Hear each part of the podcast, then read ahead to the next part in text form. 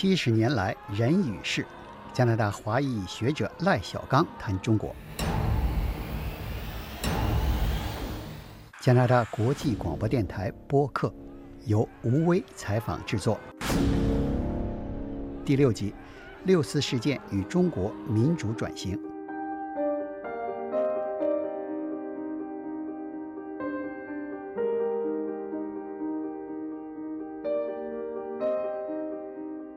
这一次的抗议活动和历史上的中国共产党历史上的抗议活动是不一样的。中国共产党历史上组织了多多次大规模的群众运动，但是那是中国共产党组织和领导的，而这一次呢是反过来的。这一次的抗议行行动呢是自发的，而且呢目抗议的对象就是中国共产党本身，是要求结束中国共产党的一党统治。这个人数之多、规模之大，让中国共产党领导人始料不及。而这一次抗议活动呢，又与中国共产党的改革计划、经济体制和出现的各种党内斗争相互交织，引发了中国共产党领导层的一种分裂。最后的结果是令邓小平不得不以军队强力平息，这就是六四。而六四的之后。是让邓小平用了三年的时间，才能再给他的改革开放注入活力。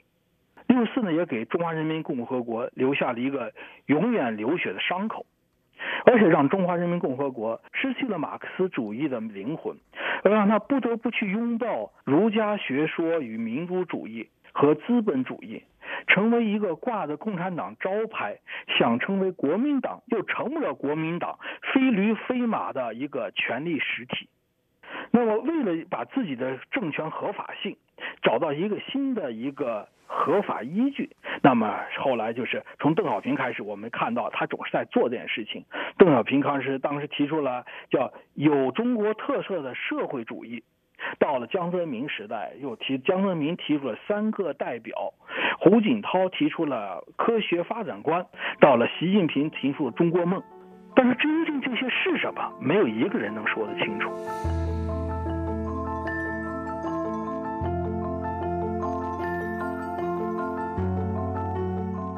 六四是把大陆、把中国引离正常轨道的开始十年，这是一个过程。六四事件是一个悲剧，是一个流血的伤口，而这件事情的历史的深远影响，是所有的人物，呃，参与这件事情的重要的人物都是始料不及的。如果说有人遇到到这种影响的话，这个人是赵子阳。我们同学们先继续跑啊！我们来自台湾了。来了。赵子阳非常清楚知道六四事件会造成什么样的影响，所以他拒绝下令军队介入。他在他的辩白书里面，后来有个辩白书里面说，一旦要是使用军队武力镇压。党和国家的形象就全部丧失了。他说：“我无法承担这样子的历史责任，他承担不了这个责任，身体又不好，所以他就提出辞呈。”要是我们以后回过头来看中华人民共和国的历史，你觉得这件事情对中国有什么影响？这是中华人民共和国历史的分水岭。怎么说呢？在六四之前，中共的领导人都充满了信心。而六四之后，这种信心没有了。这种信心表现的是对他的制度的信心，对他的政策信心，对他的执掌国家的能力的信心。但是在六四之后没有了，信心没有了。那么对于公众来说，理想主义没有了。之所以能出现天安门大规模的示威游行，是一种理想主义的推动。而这种理想主义呢，我要说是渊源于文人士大夫的传统。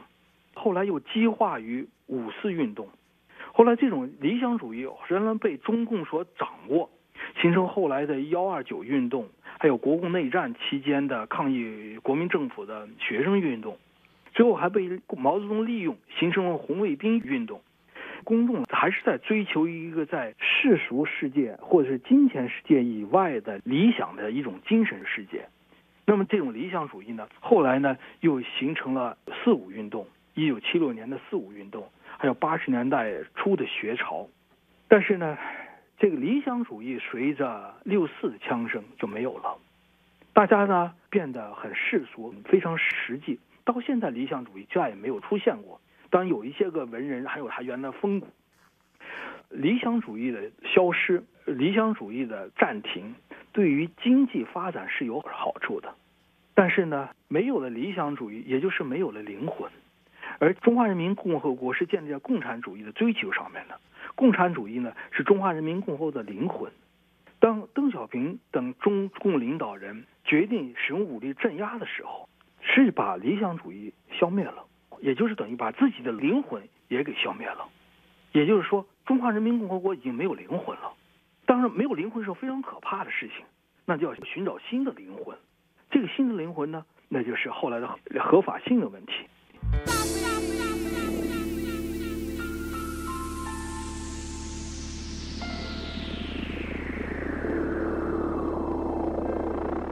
您说的是政权的合法性，对政权的合法性，嗯，怎么找呢？那么就对啊，这就怎么找了？一个是呢经济发展，这是一个让大家生活好，所以我们就看到中国的经济的不断的发展。那么另一个呢就是民主主义，强调民主主义，这一点我觉得大陆非常的坦诚。大约在二零零四年的时候。大陆的学术界进行了政治研究，还有好像是思政教育、思想教育这门学科中间进行了大规模的中共执政合法性研究。这儿有个教授叫 Bruce Gilly，我当时做他的 RA 研究助理，我也把他的文章全都看了，又翻了一遍，非常提出来就执政合法性的问题是个问题。那么如何提高中共的新时期的执政合法性？第一个就是提高人民生活水平。再下来是民主主义，再一个下来是提倡儒家学说，等于是经济发展、民主主义和儒家学说成为中共的新的合法性。您说的这个是在研究里面正式提出来的是吧？对。好，您接着说，您说的还有大问题。大问题，我们首先说经济发展，经济发展是个非常重要的事，毫无疑问的。但是经济发展要有一个没有权力制衡的情况下。就会衍生出腐败。后来我们看了大陆的瞠目结舌的腐败，就和没有权力制衡的经济发展直接有关系，这是它的一个结果。那么腐败又会造成了政权的根基的侵蚀、锈蚀，而且会带来更多的问题出现，最后演变成了二零一二年的政治危机，就是薄熙来的事情。这是经济发展。那么第二个是民主主义。民主主义是一个没有办法的办法，因为呢，共产主义是否定民主主义的。当强调民主主义的时候，等于是就否定了共产主义。民主主义产生的呢，就会陷入一个双重陷阱里面。第一个，大陆和邻国之间的关系如何处理？第二个，如何解释国共内战？如何解释蒋介石？难道蒋介石不是民民主主义者？我们国父一生致力于国民革命。原就是要把中华文化从根本救起，再造一个壮丽华丽的中新中国。所以国父说：“中国有个精通思想。”儒家学说呢？那么儒家学说呢？你如何解释自己的革命？我们上小学时候有批林批孔，而中国共产党的革命，中国共产主义革命的先声，那就是五四运动。五四运动是打倒孔家店的。儒家学说五四运动的时候被抛弃的，又重新拿起来的时候，你如何解释你的社会革命啊？无法解释的事情。这三个合法性呢，新的合法性的支柱是以自己的历史相不兼容的。相互兼容，就会造成更多的问题出现。那么这一件事情呢，也就是因为六四之后产生的一系列的问题，是为了解决六四六四出现的后遗症而想出来的新的办法。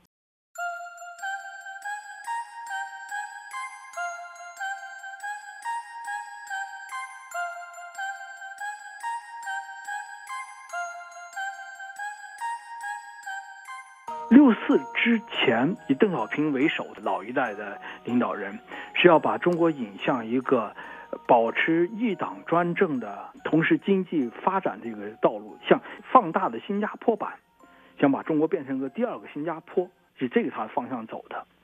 那么六四呢，让大陆的领导人呢失去这个信心了，而邓小平他们这些人也年迈了。邓小平之后的领导人就出现了击鼓传花。我在位置上面，我负责这一段时间，以后事情我不管，只要我在位时候平安无事，我这个花传达我不管的。以后怎么样，我跟我没关系了。这个制度本身是不可持续的，中共现在这个制度本身不可持续，大家谁都知道。但是呢，不希望在自己的任期内发生了制度的垮台，发现了政权的更迭。各级的领导人在各自的执政期间内，让自己的单位平安无事，交给下一任，自己的工作就算完成了。这是击鼓传花，一直到了习近平。习近平看来，他想把这个呃击鼓传花的这种游戏想改变了他，但是呢，我在怀疑他能不能改变得了。这不是一个人能够做的事情。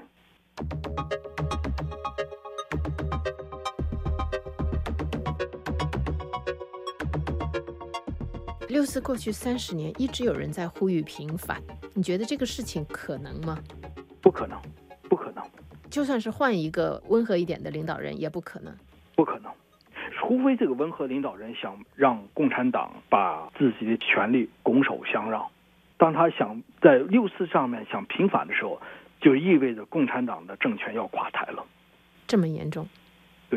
对。六四是不可能平反的，平反就意味着共产党、中华人民共和国就没有了。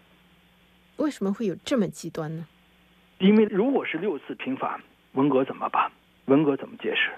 那么再往前面追，大跃进又该怎么解释？再往前面追，内战怎么解释？再往前面追一下，共产党是什么人呢？你一旦要是说平反六四，就是等于打开了潘多拉之盒。归根到底还是一个执政合法性。对。执政地位归根到底是个权利，也就是说，邓小平当年说的话他是对的，等于他是被逼的没有办法了。他当时说话，我们没有后退的余地了。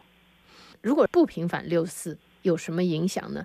现在实际上中国的年轻人一方面不了解六四，另外一方也没有兴趣了解。对，那就是说这样子的走下去，目前这样走下去。因为呢，这涉及这个体制的问题，大家都会去发财，想办法发财。不平反六四之后，我们看到了二零一二年的政治危机，那就是一个危机了。王立军跑到美国领事馆，引发出来一系列事情。二零一二年的事情，走到现在，习近平上台，等于是选择了一个非常保守但是稳妥的办法，他用种这种强力的方式来维持整个的局势，但是能走得通吗？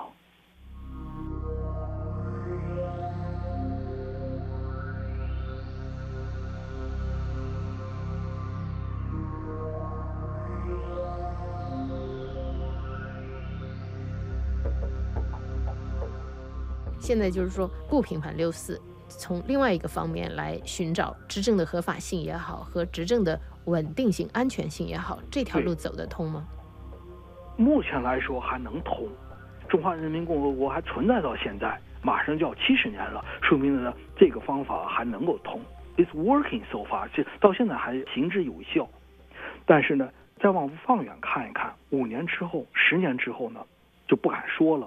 我想引用一个美国一个中国问题专家，他在二零零九年一次亚洲学会年会上面就预测中国的局势说，他说中国由于这个制度上的问题无法解决，他将来在未来的七八十年内，他都会有巨大麻烦，受到国内问题的缠绕，解决不了，会有巨大的麻烦。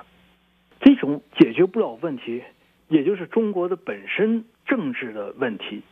我常在想，这是一种宿命呢，还是一种巧合？当年四九年的时候，黄炎培问毛泽东，就说：“这个共产党胜利了，可是呢，你们能不能跳出王朝的周期率？也就是中国历史上每个王朝不超过三百年，大约在两百年左右就开始发生混乱。”毛泽东说：“我们完全可以跳出王朝的周期率，因为我们中国共产党人是不同于其他的封建统治统治者的，因为我们是全心全意为人民服务。但是从六四来说，过了三十年看，好像这种话说的还为时过早。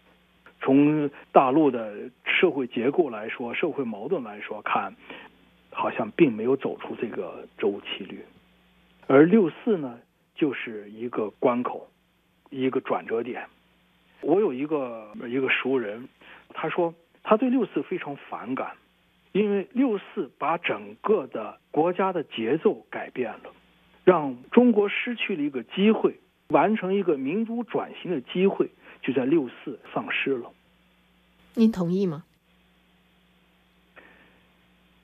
啊，他也说的有道理，但是我不同意。他说的有道理，因为呢，六四前的中国和六四后的中国是不一样的，整个的气氛、政治气氛都变了。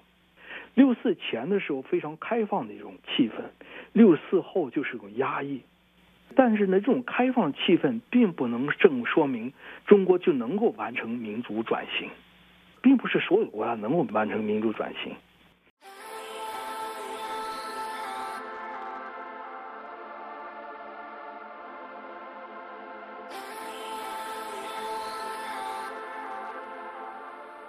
我常在想，民主是不是西方国家的一种 privilege，上级的一种恩赐给他们？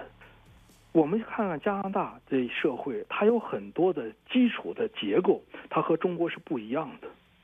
翻个关于政治学的教科书、民主制的教科书，都要翻到了盎格鲁撒克森时期的氏族社会，也就是我们在这儿经常见到的社区中心 （community center）。这实际上是从盎格鲁撒克逊的氏族社会演变过来的，但是我们看一看中国有没有这种 community center，是没有的。中国的社会结构是一种家族统治，没有这种基本的社会结构，你如何能够演变成民主社会呢？前几年的时候，我在 Queen's 女王大学政治系有一个日本来的学生，跟他聊起天来，我问他，我说你为什么来这儿学学这个政治系啊？这女研究生说：“他说我发现日本缺乏民主的 DNA，缺乏民主的基因。在日本这样的一个非常成熟的民主社会中间，日本的学生、研究生都会有这样子的观察，说日本缺少民主的 DNA。那么说中国呢？那更没有了。所以我这个书人说这句话，我说我不能完全同意。”因为中国缺少这个东西，没有基本的社会结构、基本的细胞来支持民主制度。在这种情况下，引进民主制度会造成一种混乱。那采用现在的方式能否能维持呢？那么又跌入另一个圈子里面，那就是王朝的周期率。所以我在想到这个问题的时候，我很有时候很悲观，有时候批评自己：我为什么悲观呢？就是您也还没有找到一个准确的答案，没有找出答案，是的，没有。